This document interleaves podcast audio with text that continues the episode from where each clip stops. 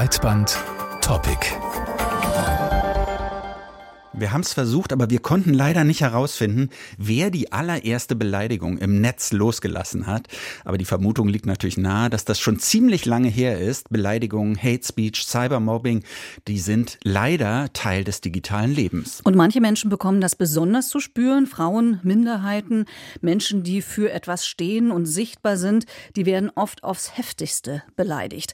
Renate Künast, Grünen-Politikerin, hat das auch erfahren müssen und wurde beim Versuch, sich dagegen dagegen zu wehren, lange von der Justiz im Stich gelassen. In dieser Woche aber gab es einen Entscheid des Kammergerichts Berlin. Beleidigungen wie zum Beispiel Stück Scheiße sind nicht von der Meinungsfreiheit gedeckt.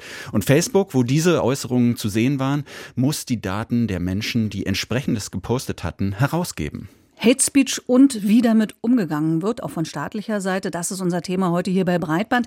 Erstmal eine Bestandsaufnahme von Timur Götze. Es ist der 2. Juni 2019, als Walter Lübcke vor seinem Wohnhaus erschossen wird. Der Täter, der Rechtsextremist Stefan Ernst, der mit anderen jahrelang gegen Lübcke vor allem im Internet hetzte. Der Grund? Lübkes Einsatz für die Aufnahme von syrischen Geflüchteten in Kassel. In Deutschland steht dieser Fall exemplarisch für ein Umdenken, wie aus Worten Taten werden, wie digitaler Hass zu einer realen Lebensgefahr wird. Das Bundesjustizministerium setzte daraufhin einige Reformen im Strafrecht um. Zum Beispiel wurde im Strafrecht das Wort Schrift durch Inhalt ersetzt. Dadurch werden alle digitalen Äußerungen mit einbezogen, auch Posts oder Likes. Doch trotz der Sensibilisierung und den Strafrechtsreformen in Sachen Hasskriminalität im Internet scheinen viele Polizeidienststellen in Deutschland Schwierigkeiten zu haben, die angezeigten Straftaten aufzuklären. Darauf machten im Mai der Satiriker Jan Böhmermann und die Redaktion der Sendung ZDF Magazin Royal aufmerksam. Sie wollten herausfinden, wie gut die Strafverfolgung im Internet in Deutschland funktioniert. Deshalb haben wir mit Polizei und Staatsanwaltschaften aus allen 16 Bundesländern ein kleines Experiment gestartet mit einem geheimen bundesweiten Polizeiwettbewerb. Das war sehr aufwendig, ist ein kleines bisschen frech gewesen, aber was dabei rausgekommen ist, ist, ich sag mal so, sehr interessant. Für das Experiment hat die Redaktion sieben Hassverbrechen aus dem Internet recherchiert. Das Ergebnis? Wenn die Anzeigen überhaupt gestellt werden konnten, weil manche Polizeidienststellen die Hassverbrechen gar nicht ernst genommen haben, lief der Ermittlungsverlauf meist sehr langsam. Ebenso konnten die Täterinnen dieser Straftaten in vielen Bundesländern nicht aufgeklärt werden. In Bremen und Sachsen-Anhalt führten die Vorwürfe gegen die jeweiligen Beamtinnen sogar zu Ermittlungsverfahren der Staatsanwaltschaft. Wie kann es sein, dass nicht alle Anzeigen im Experiment aufgeklärt werden konnten? Die Verfolgung von Hasskriminalität ist nicht der Regelfall, sondern eher die Ausnahme. Und wir haben ein paar spezialisierte Dezernate, aber für die Polizei ist ganz klar, sie kann sich nicht um jeden kümmern, sie hat nicht die Kapazitäten und auch nicht die Kompetenzen dazu. Sagt Chan Jo-yoon. Er ist Rechtsanwalt für IT-Recht und Experte für Hasskriminalität im Internet. Zu seinen Mandantinnen gehört unter anderem die Grünpolitikerin Renate Künast. Sie hat im September 2019 vor dem Landgericht Berlin einen Antrag gestellt. Facebook und Twitter sollen die Daten von 22 Personen herausgeben, die sie auf den Plattformen massiv beleidigt und bedroht haben. Für sie sei der Schritt wichtig gewesen, damit die Persönlichkeitsrechte der Menschen geschützt werden, die sich politisch oder ehrenamtlich engagieren. Und auch, dass diese Gerichte endlich mal sehen, dass es nicht einmal ein Schimpfwort ist, das einem entgegengeworfen wird, sondern dass tatsächlich das reproduzierbar, wiederholbar ist, dass Zehntausende es sehen und deshalb die Wucht einer solchen Beleidigung viel schlimmer ist. Das Urteil des Landgerichts Berlin hat damals für Aufsehen gesorgt, denn der Antrag von Künast wurde abgelehnt. Nach einer Beschwerde hat sie in zweiter Instanz einen Teilsieg errungen, bis ihr Anfang des Monats nun vom Kammergericht Berlin vollständig Recht gegeben wurde.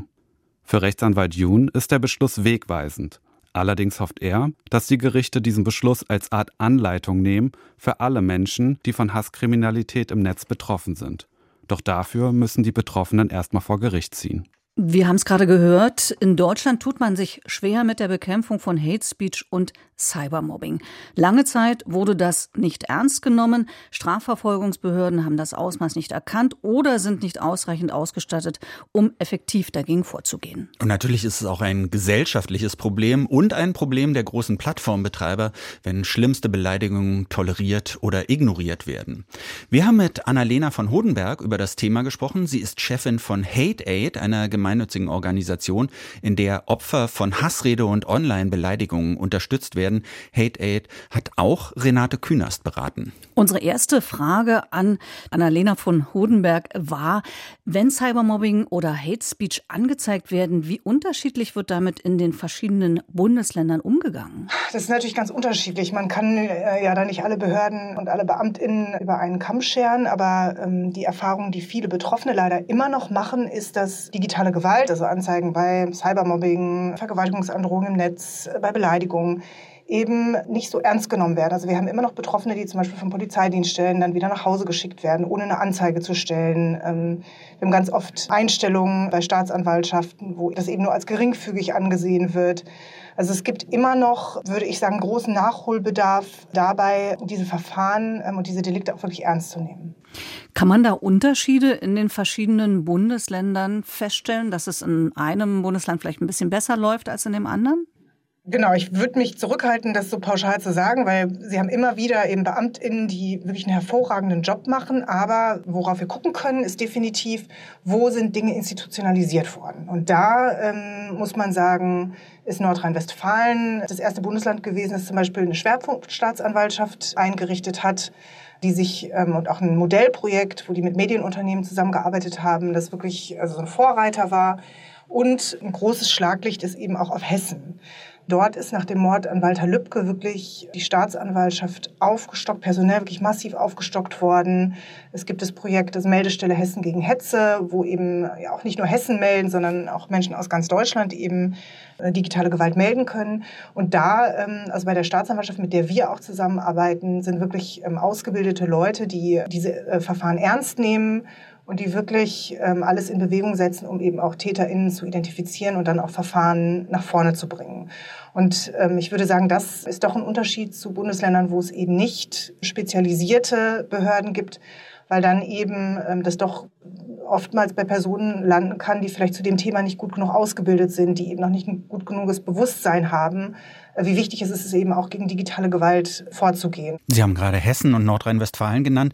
In einer Studie, die äh, im Auftrag der Amadeo Antonio Stiftung erstellt wurde vor zwei Jahren, da schnitten am besten ja die Bayern ab, wie gut die Behörden auf Hass im Netz reagieren. Allerdings mit nur 58 Prozent der möglichen Punktzahl. Seitdem wurden ja von der Regierung, von der Bundesregierung neue Gesetze erlassen. Was würden Sie sagen, was hat sich seitdem denn verändert in den letzten zwei Jahren? Was man auseinanderhalten muss, ist eben Gesetze, also eine gesetzliche Grundlage, die geschaffen wurde und eben, wie wird diese gesetzliche Grundlage dann von den Ländern umgesetzt. Und wir brauchen nicht mehr viele neue Gesetze gegen digitale Gewalt, weil wir haben wirklich in den letzten Jahren, also unter der letzten Bundesregierung, Frau Lambrecht, die ähm, ehemalige Justizministerin, hat wirklich ein großes Gesetzespaket ähm, gerade nach den Anschlägen in Halle vorangebracht, wo zum Beispiel Feindeslisten, wo eben Menschen eben auf sogenannten Feindeslisten ähm, die Namen genannt werden, das ist jetzt strafbar. Vergewaltigungsandrohung ist strafbar. Also da sind wirklich einige Straftatbestände dazugekommen. Das Problem ist am Ende des Tages, ähm, wenn dann Leute eben auf Polizeidienststellen gehen, wenn Staatsanwaltschaften da drauf gucken, wird das wirklich dann ähm, auch durchgesetzt? Oder wissen auch BürgerInnen, dass das eben jetzt strafbar ist? Da hakt es meines Erachtens nach. Also ich glaube, die Bundesregierung hat eine Menge getan. Deswegen sozusagen dieser Ruf immer nach neuen Gesetzen, der ist für mich eigentlich Quatsch. Also da gibt es kleine Sachen, wo man nachbessern kann. Wichtig ist eigentlich jetzt, dass die Länder wirklich eine große Offensive starten und ihre Polizeien und ihre Staatsanwaltschaften und auch ihre Gerichte, das hat ja auch der Fall Kühners gezeigt, wirklich ähm, aufschlauen, digitalisieren, ähm, genau, da eben auch auf den neuesten Stand bringen und, und wirklich aufschlauen, dass es wichtig ist, gegen diese Delikte vorzugehen und auch vor allen Dingen, wie man auch mit Betroffenen umgeht. Was sind denn die Gründe dafür, äh, aus denen sich ErmittlerInnen oft schwer tun oder dass es nicht so umgesetzt wird, wie das eigentlich intendiert ist vom Gesetz? Also ein Punkt ist natürlich, wie kann ich zum Beispiel Anzeige erstatten? Wenn Sie Delikte, die im Netz passieren, viele Leute wollen da nicht gerne auf eine Polizeidienststelle gehen, die wollen eben digital das anzeigen. Und da sind zum Beispiel die Anzeigenformulare der Länder qualitativ total unterschiedlich.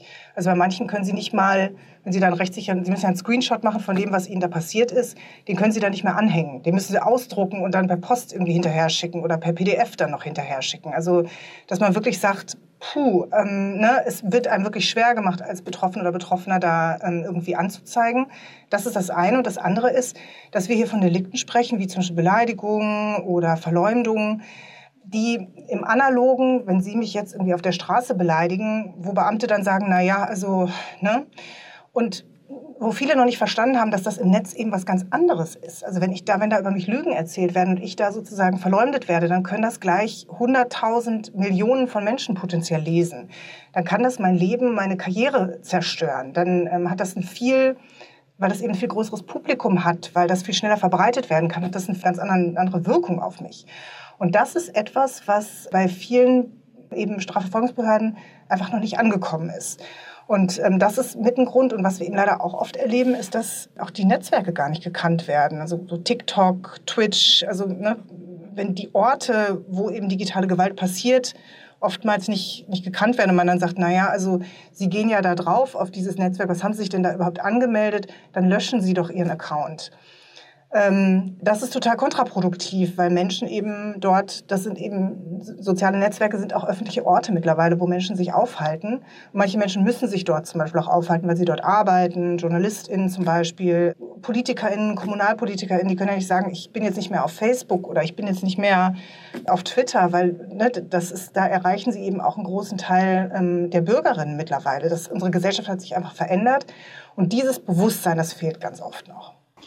Aber das heißt ja, dass die Strafverfolgungsbehörden und auch die Justiz, die Polizei ja erstens gar nicht Schritt hält mit der Digitalisierung und zweitens auch so etwas wie Medienkompetenz offensichtlich gar nicht im ausreichenden Maße haben, oder? Ganz genau, das denke ich auch. Also in der Fläche kann ich das so bestätigen. Und das ist auch nicht, und das will ich auch nochmal betonen, weil das soll hier kein Polizeibashing oder Staatsanwaltschaftsbashing oder so sein, Institutionenbashing.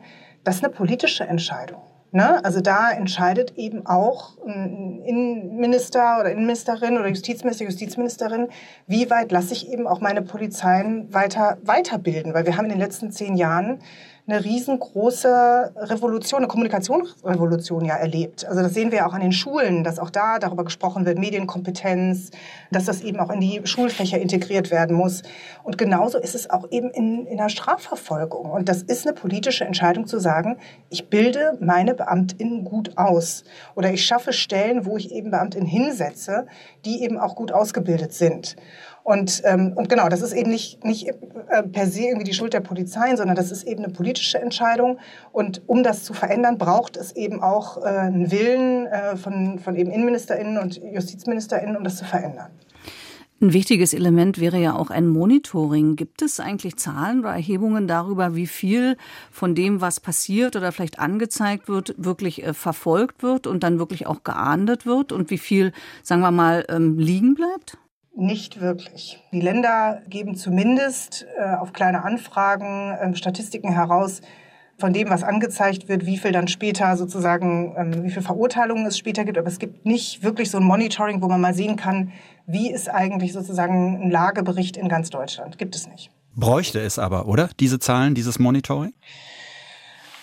Ja, also Genau, es, es bräuchte es. Und was es aber noch mehr bräuchte, wäre eigentlich so, ein, so eine zentralisierte Sammlung von diesen Delikten. Weil, überlegen Sie mal, also wenn Sie im Internet angegriffen werden, das ist Tatort Internet, ne? das ist nicht in irgendeinem Bundesland oder ähm, das ist nicht, ne? sondern das ist erstmal irgendwo im Internet passiert. Das heißt, es sollte erstmal, glaube ich, zentral gesammelt werden und dann sollte von da aus die Ermittlung stattfinden und dann kann man auch da wieder einspeisen, was ist jetzt eigentlich daraus geworden? Gab es dazu ein Strafverfahren? Ist das eingestellt worden? Was war das überhaupt? Also auch das irgendwie einzuschätzen, wer wird eigentlich am meisten im Netz angegriffen? Sind es Frauen? Ist es am meisten Antisemitismus? Ist es Rechtsextremismus?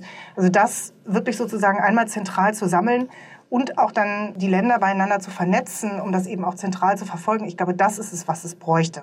Annalena von Hodenberg, Geschäftsführerin von Hate Aid. Wir danken für das Gespräch.